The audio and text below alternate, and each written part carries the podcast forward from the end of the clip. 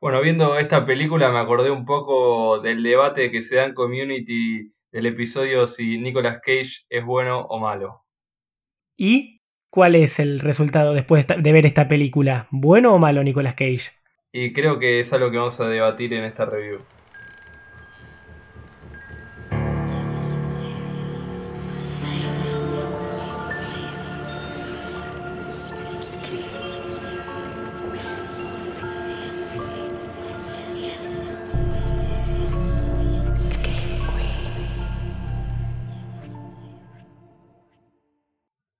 Buenas noches Screamers y bienvenidos a una nueva review. Mi nombre es Rodrigo Gilhueto y estoy acompañado por Yardi para hablar de una peli muy interesante. Pero antes, ¿cómo anda Yard? Todo tranquilo, eh, la verdad que contento de que, bueno, dentro de poco vamos a sacar eh, un cortito que hicimos eh, hace ya bastante tiempo. Así que nada, buenísimo eso. Ah, mirá, mirá cómo vayan promocionándolo. Yo quería guardar un poquito más el secreto, pero me gusta que ya ya tiraste ahí la piedrita para que la gente empiece a preguntar, ¿corto de qué? ¿Cómo va a ser? Y bueno, se van a enterar en los próximos, en las próximas semanas ya. Y sí, seguramente. Pero bueno, antes de hablar del corto, que seguro vamos a hacer mucha promoción de eso, mucho story explicando, contando cómo lo hicimos y todo, vamos a meternos en esta review, dale. Hoy vamos a hablar de una película llamada Colors Out of Space, con el grosso, o el no grosso, dependiendo de cada persona, pero el personaje de Nicolas Cage en una película que fue adaptada a un relato de Lovecraft, ¿verdad, Jardy? Así es. Eh, yo este relato es cortito, es un cuentito de 20 páginas, si alguien lo quiere leer también. Está, está más que adaptado, inspirado, porque es una trama un poco distinta, pero interesante, que está viniendo mucho más adaptaciones de Lovecraft al cine últimamente. Y es un debate no sé, yo, yo siempre pienso con el terror cósmico que creo que es complejo adaptarlo a algo visual. Claro, sí, es un debate que cuando hagamos el bendito episodio de terror cósmico o un episodio sobre Lovecraft en sí, vamos a debatir muy en profundidad. Pero en este caso yo ya estuve buscando y como vos bien decís, el relato lo pueden encontrar, el cuentito lo pueden encontrar en internet re fácil, ponen Color Out of Space en Google y les aparece. Pero contame un poco, Jardy, para el que no conoce absolutamente nada de esto, ¿de qué trata la peli?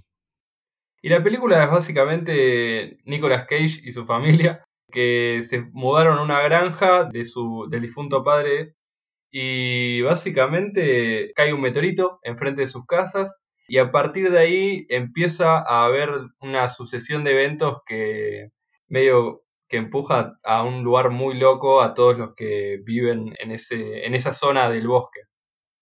Sí, la verdad que de por sí ahí la trama es bastante interesante lo que propone y como vos bien decís trae toda la idea del terror cósmico, del terror no solo extraterrestre, sino justamente cósmico, de la inmensidad y de el miedo al espacio exterior, por así decirlo, que es muy interesante y que me encanta porque creo que ya lo venimos anticipando hace rato el episodio sobre terror cósmico, pero que es un debate muy interesante y lo que vos decís de por sí de traerlo a la pantalla grande se vuelve muy difícil y esta película lo intentó a su manera.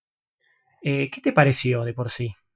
Y justamente yo, que, yo aplaudo mucho el intento. Obviamente que, me parece que está bueno que se empiecen a intentar estas cosas, pero es un nivel de complejidad bastante alto querer adaptar eh, el terror cósmico porque justamente es miedo al espacio exterior y dentro de todo esto aparecen las cosas irrepresentables en un nivel visual.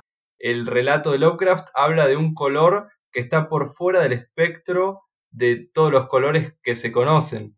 Y en la película vemos un rosa neón muy hermoso, muy lindo visualmente, pero que es un color que es representado en la sociedad ya actualmente, que no, no, nos, no nos muestra algo distinto. Y yo creo que siempre hay un nivel de, de dificultad a la hora de que no se puede mostrar todo y no sé, las adaptaciones Lovecraftianas suelen ser complejas. Por ahora la mejor que vi fue The Lighthouse, pero bueno, volviendo a la película de acá, creo que intenta, pero se queda un poco corta, pero creo que capta la esencia, la esencia también de, de lo que pasa en el terror cósmico, de este viaje a la locura cuando aparece algo que no se puede representar y comprender, está presente y fue lo que más me gustó de la película. Muy interesante.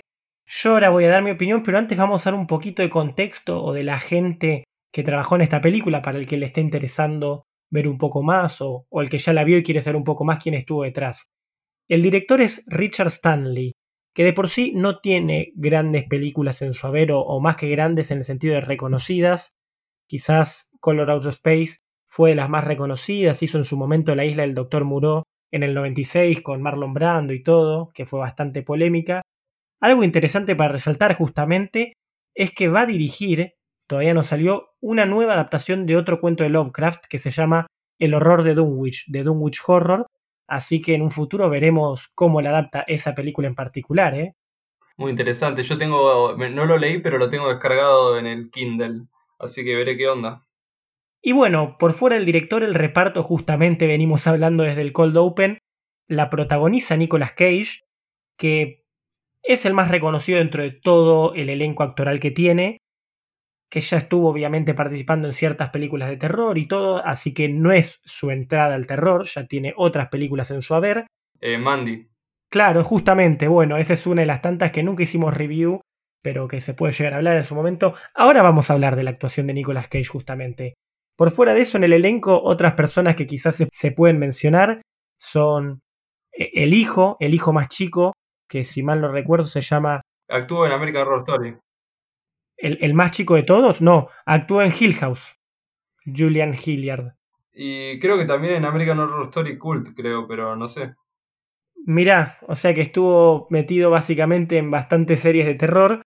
El, el, actor más pequeño de todos quizás es el más experimentado dentro del género. Y otro que quizás puedo destacar es a Tommy Chong, que acá creo que ese personaje no llegó, pero en la cultura estadounidense es básicamente el personaje que más referencian cuando hablan de drogas, ¿viste? Y del 420, Chichi Chong. No sé, lo vi en Los Simpsons, lo vi en varias series a la vez. Y bueno, acá tiene el papel de, del casero, justamente. Que actuó, si queremos hablar de películas de terror, en una de esas tantas películas bizarras que se llama Killer Bong. Eh, perdón, Evil Bong, no Killer Bong, Evil Bong. Así que también ya estaba estuvo metido en el género de terror de por sí. Una vez dicho un poquito el elenco y todo eso, esta peli se estrenó en 2019, Así que, ¿estamos haciendo un estreno viejo? No, porque la realidad es que se estrenó en 2019 en varios festivales y eso, y como siempre, recién llegó a los cines o se estrenó en el resto del mundo de manera comercial. Ahora, este año, es más, en España se estrenó hace un par de meses en cines. Así que no estamos tan retrasados que digamos. Además, dijimos que en época de cuarentena podíamos llegar a hacer reviews del año 2019. No se quejen. Sí, es medio temporal todo lo que estamos viviendo, no hay nuevos estrenos, así que estamos sacando lo que, lo que hay para ver más porque es interesante promocionar estas pelis que pasó desapercibida en su momento. Yo me enteré recién, hace unos meses de esto. Sí, sí, como que al, al no haberse estrenado de manera comercial justamente, o estrenarse recién ahora de manera comercial, no tuvo tanta repercusión en su momento. Me pareció entretenida, a ver, personalmente no me asustó, nunca logré llegar a sentir terror. Me entretuvo, pero creo que quizás justamente lo que más destaco dentro de todo esto es los colores. Porque a pesar de que es básicamente imposible traer un color que no está en el espectro. Fue muy interesante lo que intentó lograr y la fotografía, las luces, el color, la iluminación, es precioso. Y uso ese adjetivo con total seguridad. Es una peli bastante linda, muy linda de ver. Sí, sí, totalmente de acuerdo ahí. Eh, creo que es eh, una estética muy, muy linda, muy bien armada y que justamente me tiene como esa cuestión de universo Nicolas Cage que en Mandy también había unos colores así y acá me llamó mucho la atención justamente después de ver Mandy quería ver esto porque vi de nuevo ese ese tipo de luminosidad rosita que me llamaba mucho la atención.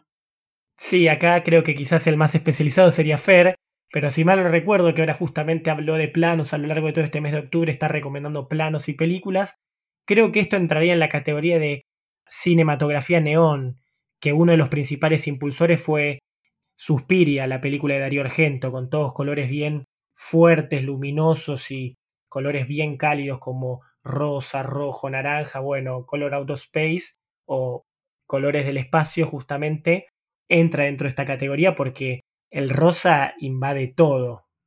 Y genera, genera un efecto muy interesante, la verdad que eso es innegable. Total. Ahora enfocándonos en actuación, ¿Qué opinas de la actuación de Nicolas Cage? ¿Es buena en este caso? ¿Es mala? me hace reír porque, o sea, justo, de nuevo, yo vi vi Mandy y muy poco después vi Colors of Space y como que vi la comparación. Para mí en, Mandy fue un tremendo actor, no voy a profundizar porque estamos hablando de, esta peli. Y acá creo que está un poco más flojo. Bueno, también a veces eh, el debate que, charlamos en algún momento, si es culpa del director o del actor, no sé qué.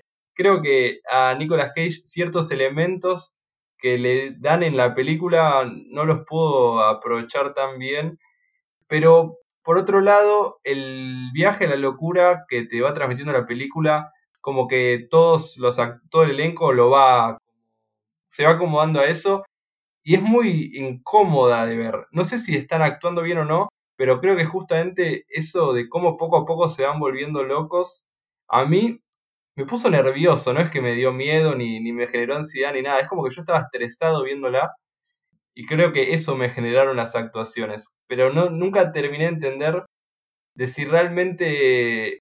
No sé, sentía que Nicolas Cage se estaba cagando de risa haciendo la peli a veces, porque sentía a veces que era no, no puedes estar haciendo esto, amigo, pero bueno, lo hacía igual. Absolutamente, o sea, estoy 100% de acuerdo con eso. Siento que Nicolas Cage se la tomó como un recreo, no sé, entre sus películas y dijo, en esta la voy a disfrutar, me voy a cagar de risa. Es más, o sea, a medida que va descendiendo la locura, se va tomando más libertades, ¿viste? O sea, va llevándolo al punto de lo ridículo, justamente. Sí, sí, sí. Es que, es que eso sentía ya para el final. Era como que me he llegado a reír. No, no mal, pero como decir, wow, tipo, ¿qué, qué está haciendo? Hay un momento que incluso a mí hay hasta como una imitación de, de, del presidente Trump, de, de, Donald Trump, porque habla todo como así, viste, y moviendo las manitos y pone una pronunciación muy similar a como habla Trump, con las mismas pausas que yo dije, esto parece casi una parodia.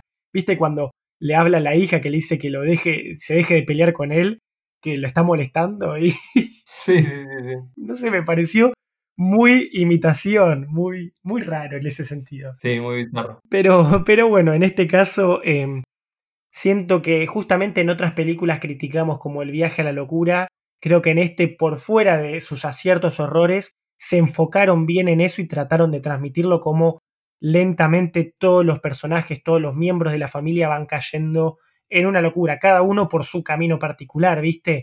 Y eso fue lo quizás lo que más me gustó, que no todos se, volvían locos de la misma manera. Y es muy interesante cómo lo lleva. No voy a de vuelta, no me voy a enfocar en si lo hizo bien o mal, pero es una de las pocas que trata de enfocarse bien en eso. También otro, otra actriz, que no me acuerdo el nombre, pero la que hace del personaje de Levina, es un personaje bastante interesante, que, también lo, lleva desde otro lugar, creo. Y, tiene toda esta, como que se apropia toda esta estética Lovecraftiana, como que ese, eh, con, el, con el Necronomicon y cosas así, como con su, toda su cuestión oscura y ocultista, que parece que va a tener eh, un impacto y no lo termina teniendo toda esa cuestión oculta, pero muy interesante también. Bueno, antes de, seguirnos profundizando así, me parece que llegó el momento de tocar la campana de los spoilers, que por suerte no dijimos nada grave de por sí. Todo aquel que no la haya visto es el momento ideal para irla a ver.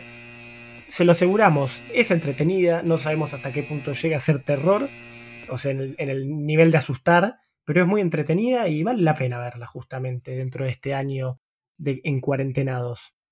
Ahora sí, terminó la campana. Shardy, ¿querés empezar vos con algún spoiler así de una? Eh, bueno, dale, arranco. Eh, lo que más me generó una sensación encontrada era como me generaba algo muy negativo a nivel de realmente me sentí como sentí molestia viendo la película, pero por otro lado capaz era la intención y es lo que quiere hacer la película, que te sientas incómodo viendo esta locura.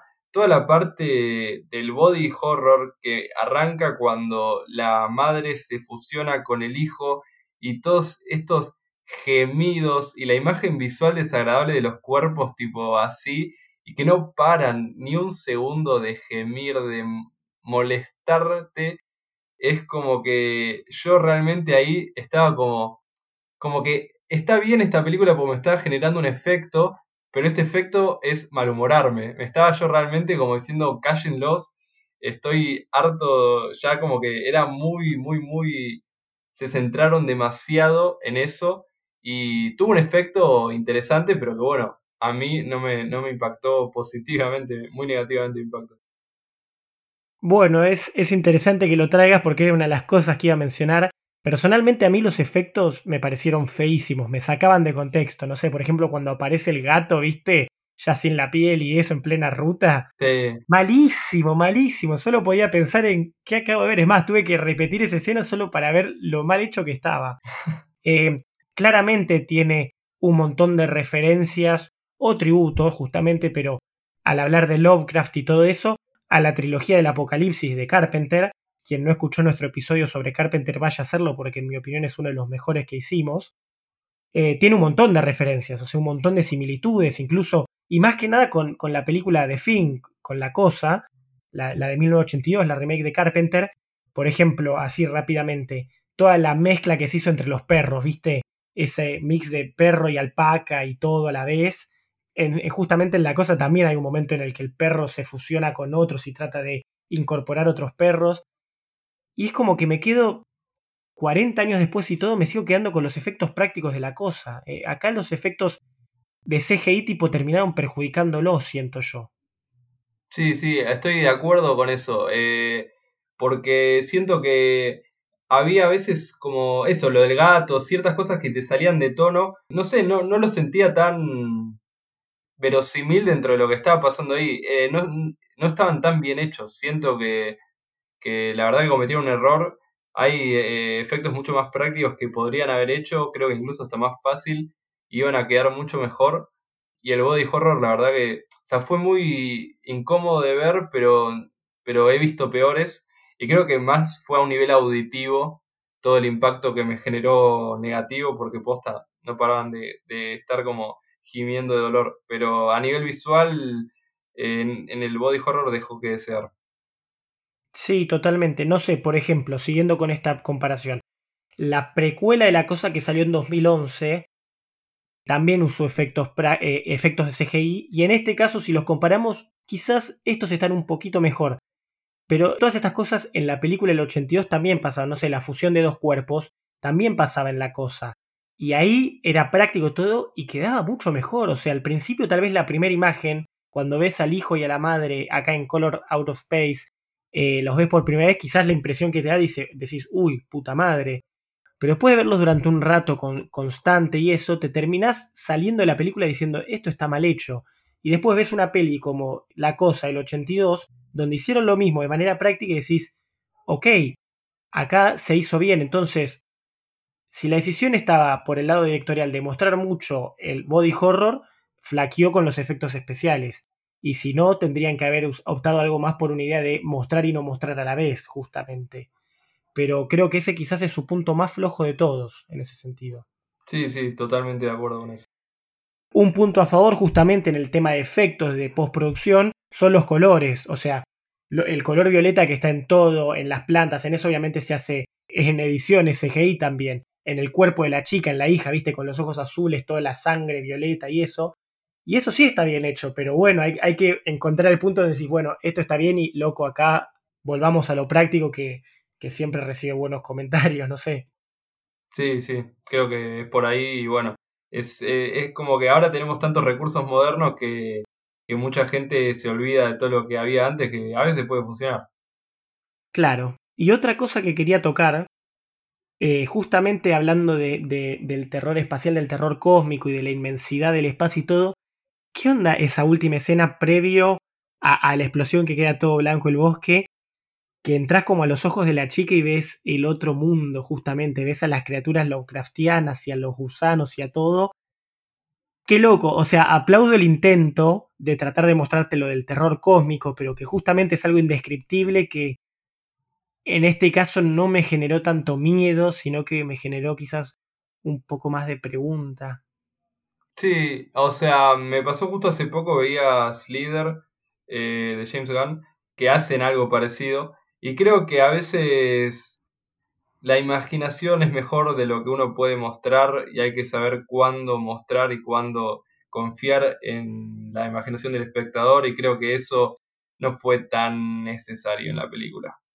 Claro, claro, exactamente. O sea, como que aplaudo el hecho de haberlo intentado, porque justamente muchas películas no se animan a eso, pero no me, no me terminó de convencer.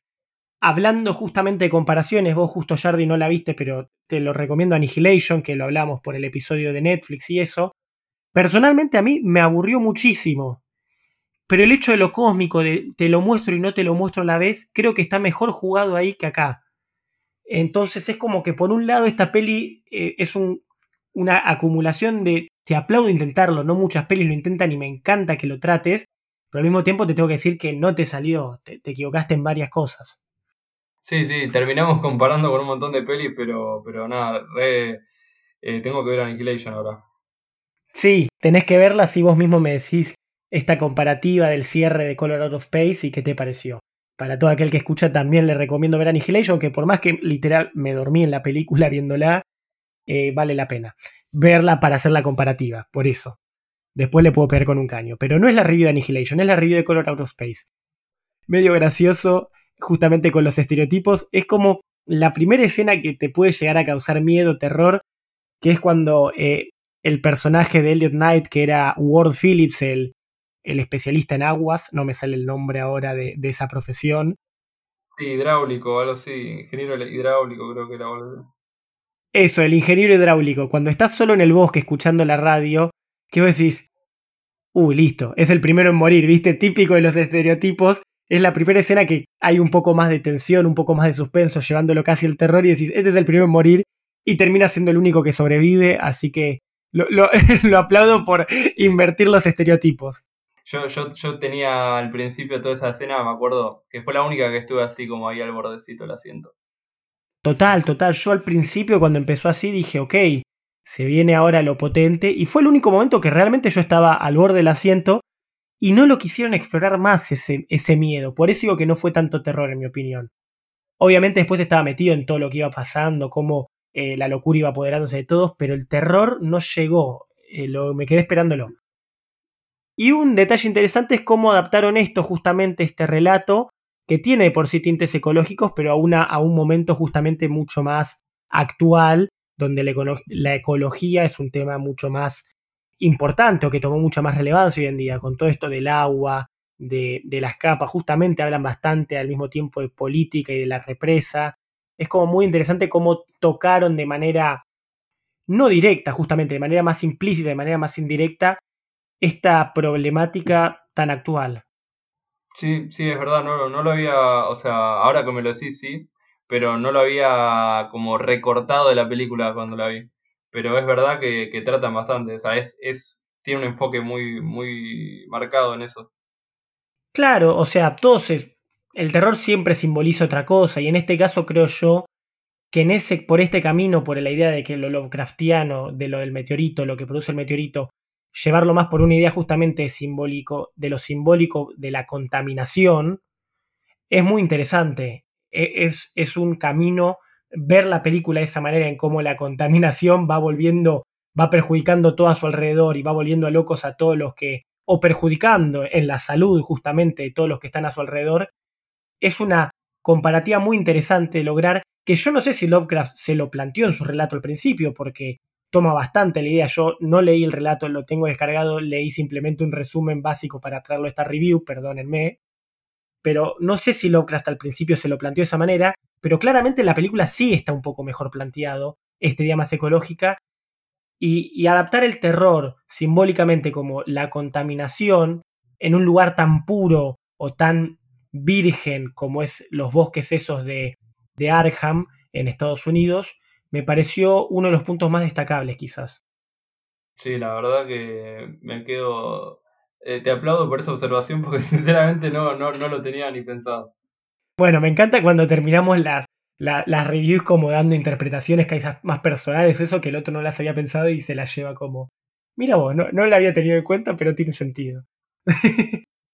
pero bueno, Jardi, después de todo esto y para irla cerrando por acá, ¿puntaje? Y, o sea, como que ahora siempre, siempre me pasa en las reviews que cuando estamos charlando la película digo, uh, mirá esto que no lo había visto, está bueno. Pero sinceramente voy a dar el puntaje que, que di en el momento que la vi y que me anoté, que es un 4, porque creo que justamente las única, la única sensación que me generó fue esa incomodidad muy grande con el body horror, pero que ni siquiera fue la incomodidad que me debería haber generado, creo. Tiene muchas cosas que mejorar, a pesar de que es una intención que creo que es muy buena y que hay muchos elementos que me parecen re interesantes, pero siento que los usaron mal. Siento que tenía mucha potencialidad la película y estuvo un poco floja. Le voy a poner un 4. Bueno, lo entiendo completamente. Yo en mi caso voy a ser un poquito más de jurado bueno.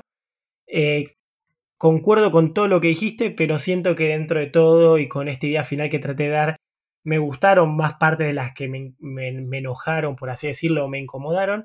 Entonces mi puntaje es de un 6. Promedio general, puntaje final de Green Queens, un 5. Damas y caballeros, Color Out of Space con Nicolas Cage tiene un 5.